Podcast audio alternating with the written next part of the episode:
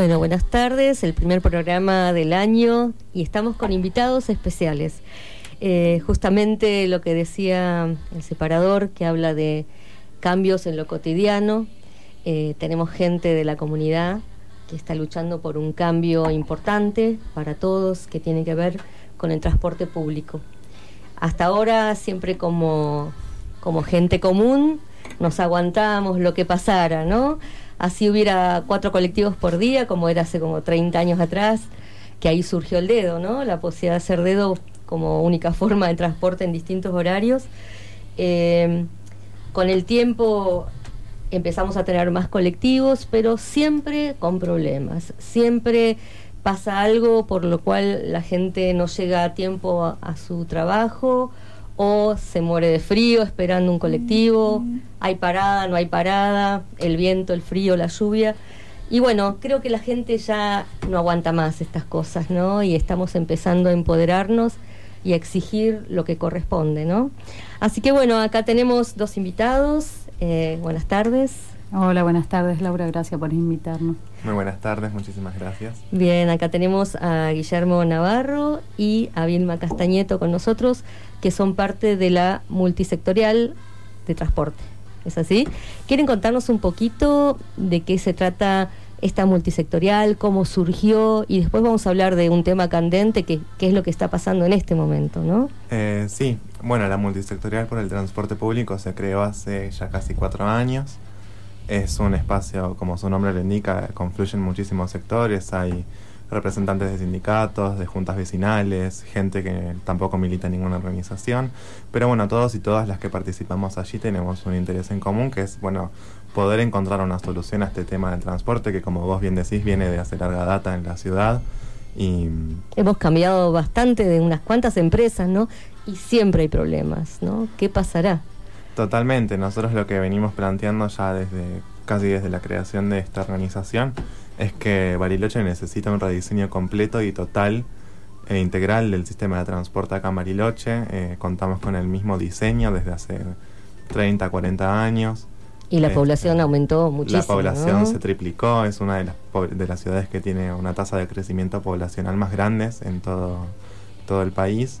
Así que bueno, nosotros lo que planteamos es que hay una necesidad de realizar un rediseño total de este sistema y bueno, la multisectorial como un objetivo a largo plazo quizás se propone eso y después a corto y a mediano plazo también nos proponemos solucionar los temas que son más urgentes del momento, como por ejemplo los recortes de frecuencias, los problemas que nos hacen llegar los diferentes vecinos y vecinas en la ciudad y bueno, básicamente eso. Bueno, y Vilma, ¿qué nos podés contar un poco de qué es lo que está pasando en este momento, no? Bueno, eh, como multisectorial, con, con eh, el resto de los usuarios, usuarias, con juntas vecinales, nos hemos aunado, este, porque si bien nosotros reclamamos ante la municipalidad, la municipalidad siempre contesta con la, con la evasiva y la imposibilidad de que eh, no dan los kilómetros, que no se puede, que la empresa que están, están a pérdidas, que nadie se presenta a las licitaciones. Bueno, se hizo un trabajo de investigación muy importante por parte de la multisectorial y los números que nosotros manejamos y los datos de la empresa que nosotros manejamos no son los que el municipio hace público.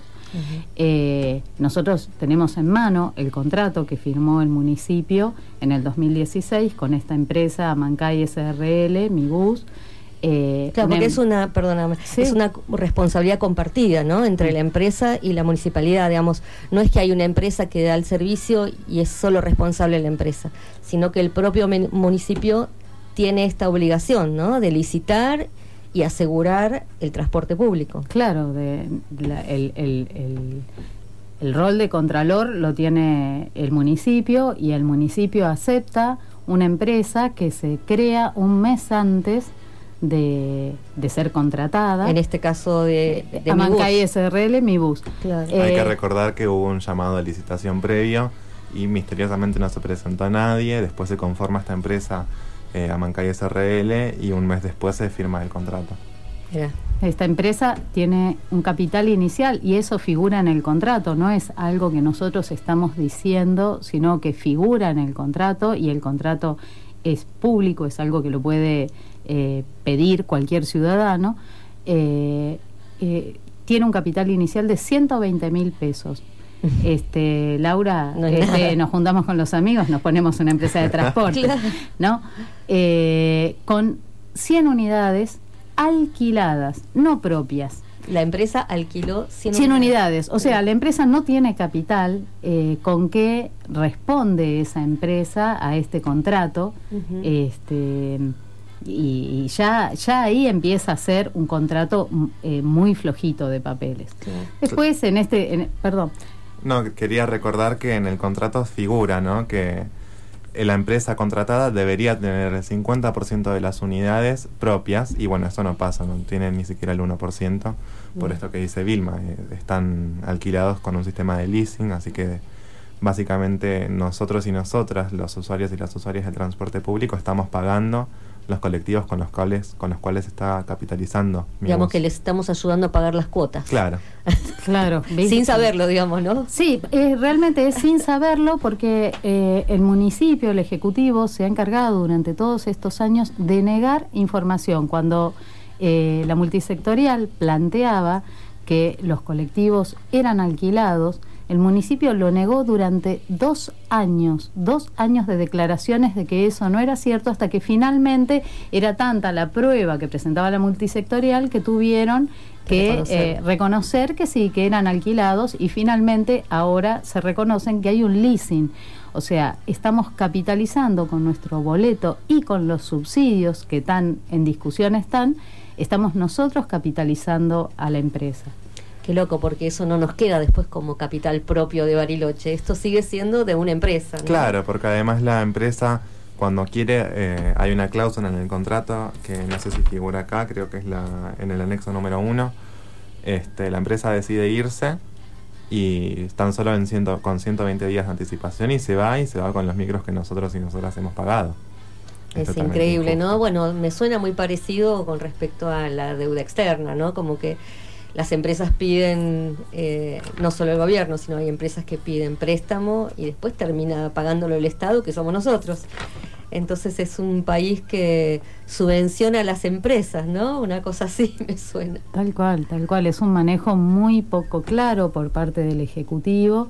Eh, todo lo que está eh, expuesto en el contrato, que son 100 unidades en la calle, porque esto es una norma eh, que, es internacional, que es un colectivo cada 1.500 habitantes, entonces acá correspondían 100 unidades en la calle, empezaron con 100 unidades y al poco tiempo eh, empezaron a retirar unidades, de hecho hay unidades estacionadas en Alicura, hay unidades que se derivaron a Villa Langostura, nadie sabe quién está pagando ese patentamiento porque según este contrato el patentamiento lo tiene que pagar el municipio, no sabemos el patentamiento de cuántas unidades se están pagando.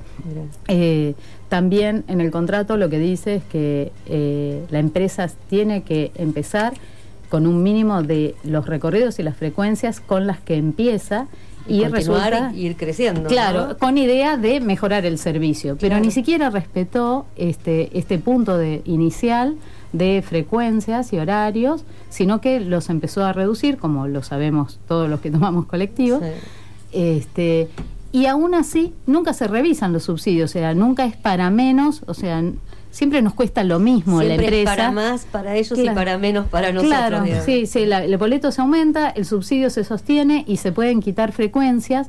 Después de mucha insistencia de, de, una lucha, digamos, aleatoria, esta cuestión de los papeles que hemos hecho cuando este, sacaron frecuencias muy importantes de la línea 51, tres meses de notas, de manifestarnos, de ir para que finalmente de un día para otro, de una manera casi mágica, aparecieran un montón de frecuencias y de refuerzos que nos habían dicho que era imposible este, hacer circular. ¿Aparecieron cerca de las elecciones, una cosa así? No, aparecieron cerca de eh, tener entre las cuerdas al Ejecutivo eh, eh, para que presente los balances de la empresa que ah. nunca, nunca se presentaron y con esta nueva gestión eh, los concejales de la oposición también los exigen y frente a tanta exigencia y que ya no amenazamos, digamos, directamente con que ya agotamos la vía administrativa, vamos por la vía judicial, en ese momento se descomprimen las frecuencias y aparecen colectivos que aparentemente no podían circular.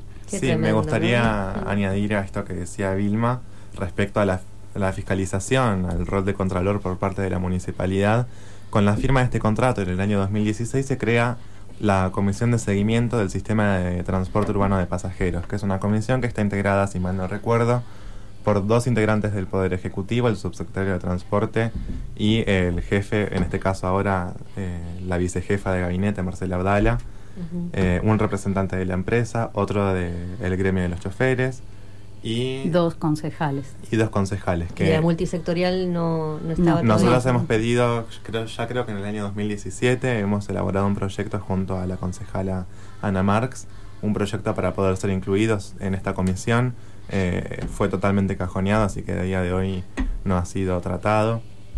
este, y hasta el comienzo de esta segunda gestión de Genuso, donde se renuevan autoridades en el Consejo, y también entran concejales de la oposición a esta comisión, no hemos tenido un solo acta, no hemos podido asistir, no hemos podido saber eh, qué se decide en estas reuniones, por lo cual también nos encontramos con un rol de fiscalización inexistente al menos hasta el 10 de diciembre del 2019. Recién cuando entran estos dos concejales de la oposición, que son Marcelo Casas del Frente de Todos y Gerardo del Río del PUL, Recién ahí podemos tener acceso y tan solo se han realizado dos reuniones de esta comisión porque las últimas dos fueron totalmente suspendidas por parte del Poder Ejecutivo, sin previo aviso, sin causa explícita. Una sensación bastante clara de ninguneo, digamos. Claro, nosotros eh, nos encontramos ante una situación de muchísima impotencia, la verdad, porque, porque bueno, nos encontramos con que el municipio nos cierra las puertas, nos encontramos con oídos sordos, nos encontramos con un montón de situaciones que son injustas y a las cuales no tenemos respuesta. Y bueno, es por eso que decidimos avanzar desde el día martes eh, por la vía judicial. Bueno, fuertecita la situación, ¿no? Este, pero bueno, en la medida en que las cosas no se hacen como corresponde, eh, el pueblo tiene derecho a reclamar, ¿no? a manifestarse, y si no es escuchado, bueno, para eso está la justicia. ¿no? Sí, totalmente. De hecho, nosotros eh, jamás hemos querido recurrir a la justicia. Hemos agotado todas las instancias de diálogo con la municipalidad y con la empresa posibles. Hemos tenido reuniones con el subsecretario de Transporte, eh, Martín Trevino. Hemos tenido intentado tener reuniones con el Poder Ejecutivo, la mayor parte de ellas fueron un fracaso absoluto. Eh, hemos hablado con los concejales, en las últimas dos reuniones incluso nos sacaron con la policía y no nos dejaron asistir. En las puertas del centro cívico habían tres, tres, eh, tres agentes policiales intentando echarnos. Eh, es una situación totalmente grave, así que recurrimos a la justicia como último recurso y esperando que que bueno, que este poder pueda actuar y que sea independiente, ¿no? ¿Y quién es el juez que ha tomado? El fiscal lista. Ah, que es el que tiene a su cargo la fiscalía eh, que se encarga de, investigar los posibles delitos contra funcionarios públicos. Bueno, estamos en un momento, Bariloche, de, de, fortalecimiento, ¿no? Como yo dije la palabra empoderamiento del pueblo para pedir y exigir lo que corresponde, ¿no? Yo he visto en este verano muchos colectivos que pasaban explotando. Bueno, esto no es nuevo, pero este año se vio más. Mucha gente que iba a trabajar no podía subirse, pasaba uno o dos colectivos y se quedaban en banda. Acá los que vivimos en los kilómetros tenemos la opción del dedo, pero no todo el mundo quiere hacer dedo y no todo el mundo levanta a la gente. Este, no, y además que... el Estado tiene un rol que es de garantizar derechos, y entre esos derechos hay numerosos tratados internacionales que dicen que el transporte es un derecho que debe ser garantizado a todos y todas. Totalmente. ¿No es cierto? Y más con el, costo del boleto que tenemos. Además, con un costo del boleto tan caro, el, servicio mínimamente debería funcionar bien. Sí, en los barrios del sur, este, donde la gente tiene menos voz, eh, también eh, fueron sacando frecuencias que la gente las necesita desesperadamente para ir a trabajar hay eh, eh, muchas denuncias de las juntas vecinales del sur, que gente que ha perdido sus trabajos. ¿no es cierto? Sí. A la zona del Alto, que es más conocido como el Alto, sí. Sí, eh, gente que ha perdido sus trabajos por llegar reiteradamente tarde, porque de buenas a primeras y sin aviso sacan un colectivo de las 6 de la mañana que la gente necesita para ir hasta el centro y desde el centro tomarse otro colectivo en lugares donde las distancias son muy grandes, donde no es tan fácil hacer 25 cuadras a las 6 de la mañana. Entonces ponen a la gente en una situación eh, de, muchísima vulnerabilidad y, y en esto que decíamos del derecho del ciudadano y del empoderamiento que justamente estuvo cuestionado estos días por una declaración del intendente eh, en relación a la representatividad que pudiera tener o no la multisectorial, digamos, eh, no necesitamos tener una representatividad en cuanto a número de gente. Cualquier grupo humano puede este, manifestarse, es un derecho que está en la Constitución Nacional en pos de la defensa de cualquier eh, cuestión que esté afectando a la población, a un grupo humano vulnerable, al ambiente o a lo que sea, y eso no es cuestionable. aunque sea, perdón, aunque sea que den una explicación y que den un tiempo para que esto se pueda solucionar, que la gente sepa que existe alguna posibilidad de cambio y no que de golpe va a desaparecer la empresa y nos va a dejar a todos en banda. Como que tienen ese derecho y nosotros no tenemos como pueblo el derecho a, recibir las explicaciones pertinentes. Claro, porque el municipio juega esta estrategia de desgastar a los movimientos y por eso no nos respondieron las más de 12 notas que enviamos a lo largo de estos cuatro años, por eso nos cerraron las puertas, por eso nos mandan a la policía, pero bueno, también dicen, eh, siguiendo lo que decía Vilma acerca de las declaraciones del intendente Genuso el día de ayer, creo que fue, donde dijo, bueno, dijo muchas cosas violentas y agraviantes, dijo que nosotros no representábamos a nadie. Me, resulta curioso que un intendente que haya sido elegido con tan solo 22.000 votos de una ciudad de 106.000 electores esté hablando de representatividad, porque él no tiene representatividad en lo absoluto. Qué fuerte, ¿no? Qué momento que estamos viviendo. Eh, yo estoy muy al tanto de todo lo que está pasando en Mendoza con el tema del fracking, con el tema de la lucha del pueblo mendocino contra la megaminería, el uso abusivo del agua y em, bueno, todo lo que trae esto y parece mentira cómo los gobernadores, este gobernador que está actual, Suárez, cómo eh, le habla a la gente, ¿no? Eh, catalogan a los ambientalistas que están hasta jugándose la vida por todos, por el agua, más o menos los llaman terroristas, ¿no? Y es una situación que, que no podemos creer, ¿no? Como...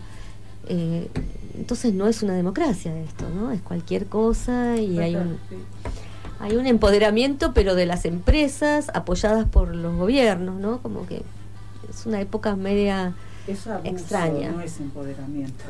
Claro, Nosotros, pero digo, el poder lo tomó eh, los particulares que están en, bueno, qué sé yo, esto no es nuevo, no es nuevo en el en la humanidad, digamos, pero es un retroceso, ¿no es cierto? Sí, digamos que uno puede considerar que este, igual todos los derechos que, que se fueron adquiriendo eh, desde cualquier comunidad, los derechos a trabajar ocho horas o lo que fuera, todos los derechos que hemos ido teniendo, todos los derechos en cuanto a leyes de protección animal, vos que estás en el tema, siempre fueron a, partir de un grupo de gente que empieza a ser punta de lanza y, empieza a generar un movimiento y bueno, se expone más que otro grupo de gente que no es que falte la gente o que los usuarios eh, no podamos juntar 1.500 personas en el centro cívico. Es que la gente está resistiendo en sus casas, está viendo cómo le lleva de comer a sus hijos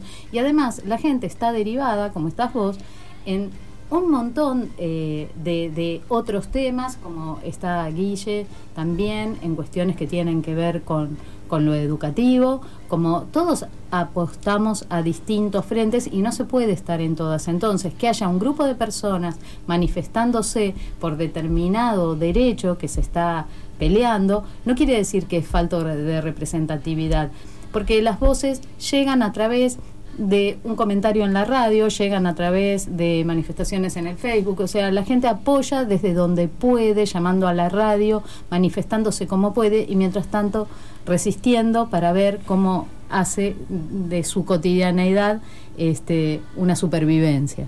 Sí, pero por eso yo creo también que no hay que dar eh, mucha importancia a estas declaraciones porque lo único que buscan es dividirnos como sociedad. Obvio, hay que ser como inteligentes. Ya a esta altura creo que no podemos ser tan inocentes. Tomarlo como de quien viene.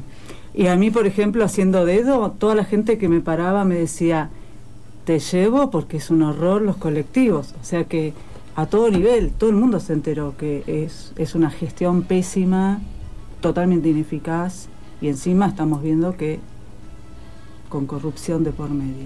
Acaban de escuchar una nueva voz. Tenemos aquí con nosotros a Paula. ¿Cómo era tu apellido? Pau Pau, Nayay. Ah, bueno, no sabía. Este, ella está ya para el otro bloque, pero bueno, se ha unido a nosotros porque también está involucrada en este tema, en esta lucha. Y bueno, desde la radio siempre va a haber un espacio para que ustedes puedan difundir lo que está pasando. Y en este momento la denuncia penal contra el Poder Ejecutivo Municipal está entonces en la etapa de inicio, ¿no es cierto? Sí, el día martes hemos presentado el escrito de la denuncia eh, contra el Poder Ejecutivo, los delitos que nosotros presumimos que se pueden haber cometido y que se están cometiendo aún son los de incumplimiento de los deberes de funcionario público, que figuran en el artículo 249 del Código Penal, el delito de administración fraudulenta, que figura en el artículo 173, inciso 7 del Código Penal, y el delito de fraude a la administración pública, que figura en el artículo 174, inciso 5 del Código Penal. El primero que nombraste tiene que ver con la obligación que le corresponde de fiscalizar. ¿Cuál era la otra palabra? Que ya no me acuerdo. Fiscalizar y controlar. Claro. Ellos tienen que controlar qué está haciendo la empresa, ¿no es cierto? Sí. Y poder dar explicaciones a- al pueblo, digamos. Claro, y los otros dos delitos tienen que ver este, con, bueno, bueno, O sea, en realidad con la tiene- complicidad, digamos. Claro, con la complicidad en conjunto de- con la empresa, con la falta de de la apertura de, Claro. de los libros. Encubrimiento, ¿no? Sí. Eh, digamos, como no hay explicaciones, obviamente uno piensa lo peor, ¿no? Este, que acá hay tranza, que hay corrupción y demás. Cuando en realidad si estuviéramos en una democracia tendríamos que poder compartir las dificultades. Sabemos perfectamente que las calles de Bariloche son un desastre, así que un colectivo tiene poco tiempo de vida este, al transitar sobre todo la zona del Alto y ahora también acá en el oeste es un desastre como están las calles, salvo la ruta que tampoco es ninguna maravilla, eh, como que se podría también compartir y, y las distancias son muy largas, por lo menos las veces que yo he charlado con gente que está del otro lado, tienen algunas justificaciones que podrían ser atendibles, no justificables, pero sí atendibles, y nosotros como pueblo podríamos escuchar esto, ¿no? Y decir, bueno, perfecto, lo entendemos, ¿cuánto tiempo más van a tardar ustedes en poner los autos, en la- ¿cómo llaman? Las unidades en condiciones? Eh, ¿Cómo van a acomodar esto? Pero no hay este intercambio de comunicación respetuoso, ¿no? Totalmente, a mí me gustaría que el intendente tuviera muchísima más altura en estos temas y que realmente demuestre lo que él siempre dice, que es que tiene vocación de diálogo y se siente al charlar con los vecinos y las vecinas, y no hablo como simplemente desde la multisectorial de transporte público, porque hay muchísimos temas que afectan a la ciudad, como por ejemplo la entrega que quieren hacerle el Cerro Catedral, así que me parece que tendría que tener no solo el intendente, sino todos los funcionarios públicos muchísima ma- mayor altura a la hora de manejar el conflicto. Y Bueno. amén que a él le estamos pagando un sueldo, todos los ciudadanos. Nosotros estamos haciendo esto por, por incumplimiento de deber. Claro. Y dedicándole tiempo de nuestras vidas a luchar por derechos que ya estaban. Y encima la falta de respeto de cerrarnos las puertas en la cara. Yo de lo poco que he estado con el grupo, ya dos veces nos cerraron las puertas así, no nos atienden. Una falta de respeto total, yo no lo puedo creer. Ellos ya pobres están vacunados, parece. Pero yo no, no- no- Bueno, yo más o menos vengo con el barrio este, Junta Vecinal, siempre problemáticas eh, de sentido común y nunca atajan una. Y es el día de hoy que yo en mi, en mi casa no puedo regar porque siento que me castigan si quiero tener una huerta y un jardín verde. Y supuestamente, por sentido común, eh, si, si todos este, estamos incentivados en un mínimo riego, estamos evitando los incendios también. Ujú. Amén de tener un barrio más bonito y también que más rentable. Que, Hay que una no sensación así media extraña de, que de que nada se termina de organizar, ni de poner reglamentación, ni de poner multas cuando corresponda, por si acaso, ¿no? Esa es mi sensación también en todo el tema de la basura y Y demás. todo lo solucionan castigando al poblador, aumento, aumento, aumento, Claro. y encima ni siquiera lo solucionan, porque nada más que solucionan su- sus bolsillos agujereados que nunca los llenan. O sea, porque nada se soluciona. Bueno, Todo yo me comprometo a intentar eh, tener un próximo encuentro, no digo el próximo viernes, pero sí más adelante, con alguna autoridad que quiera venir y poner la cara y explicar qué es lo que está pasando, si es que tienen una explicación, ¿no? Eh, Sería interesante. Para que la comunidad también escuche las dos campanadas y de alguna manera comprometerlos también a, a- a un cambio, ¿no? Porque la idea no es que estemos enojados y que estemos peleados, sino que encontremos soluciones y agradecer a toda la gente como ustedes que está dedicándole tiempo, energía, eh, mala onda a veces, ¿no? De bancarse situaciones que no tendrían por qué ser así. Eh, así que bueno, esperamos, no sé, por ahí en marzo, eh, volver a tener un encuentro con ustedes acá, ¿les parece? Sí, nos encantaría. Bueno, ¿y a qué persona, aparte de Genuso, que no sé si me va a dar bolilla, pero qué otra persona eh, sería interesante que viniera al programa? Bueno, está el subsecretario de Transporte, Trevino, Trevino que, bueno, que es quien, quien asumió ese rol en esta gestión y me parece que es quien tiene que dar explicaciones. Sí, además están los concejales integrantes de la comisión, que son Gerardo del Río y Marcelo Casas. Está la presidenta de la comisión, que es la vicejefa de gabinete Marcela González Abdala. Y bueno, creo que no me estoy olvidando de bueno. vamos a ver quién de ellos acepta venir y hacemos un, no digo un debate, pero sí un, un encuentro de compartir, porque la idea es esa, es mejorar, eh, no enemistarnos, ¿no? Este país ya tiene larga data de grietas y enojos que no nos sirve a nadie, ¿no? Sí, les sirve a los que sacan partido de, de la división, y, creo que tenemos que ser inteligentes en ese sentido de evitar divisiones y trabajar juntos, ¿no? Y que nos den la explicación correcta y el lapso que ellos necesitan para resolverlo, ¿no? Porque pronto empiezan las clases, se suma otro público mayor, que son los niños y los adolescentes que van a la escuela, y cómo van a ser. Sí, sí, claro, porque hablo yo que soy justo uno de los representantes de la Federación de Estudiantes Secundarios de Bariloche y Nahuapi este, por ejemplo, esto que decía Vilma con la línea 51, que es solo uno de los ejemplos, mm. que, hay muchísimos otros. Este, ahora se pusieron refuerzos hasta el 29 de febrero. El 2 de marzo comienzan las clases. Mira. Entonces, no vamos a, no, no se va a baja un poco el turismo, pero lo Pero sube un montón. Claro, en los kilómetros hay eh, si mal no recuerdo, unas siete u ocho escuelas eh, eh, primarias, secundarias, públicas y privadas. Entonces se va a generar de vuelta la misma congestión en el sistema de transporte.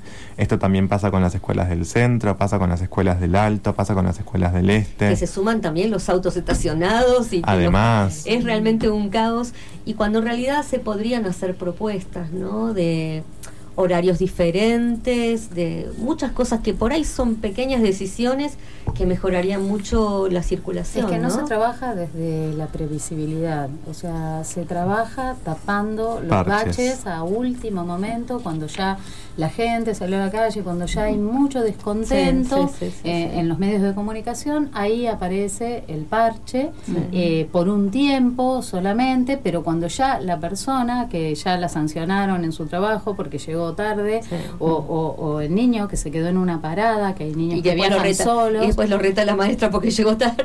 Claro, este, eso no se resuelve y con que a pesar de que este es un contrato muy flojito de papeles y que si mirado desde la parte legal es casi una risa, eh, bien tiene también elementos que si los hiciera cumplir el municipio, como los, las 100 unidades efectivamente en la calle, el kilometraje que tienen que cumplir, el no haber quitado frecuencias por lo menos eh, las que había cuando asumieron, ya, ya se estaría mejor. Eh, otra Digamos, haciendo las cosas con lo mínimo ya estaríamos ya estaríamos mejor porque en el mismo contrato habla de las unidades para personas con discapacidad cosa que se incumplió hay un fallo de la justicia este, habla de la cantidad de señalización y garitas que tendrían que haber este, mejorado y eso tampoco está. Entonces, es, tienen en la mano un contrato y tienen los medios para sancionar a esta empresa y nunca este, se multó ni se sancionó a la empresa por ese incumplimiento y tampoco la controlan. Este. Ellos están recibiendo el subsidio que se supone. Claro, eso sí, sí, está recibiendo. ¿Por qué?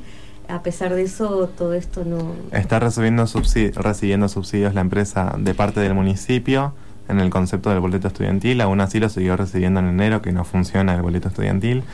Está recibiendo, recibiendo por parte de provincia y por parte de nación.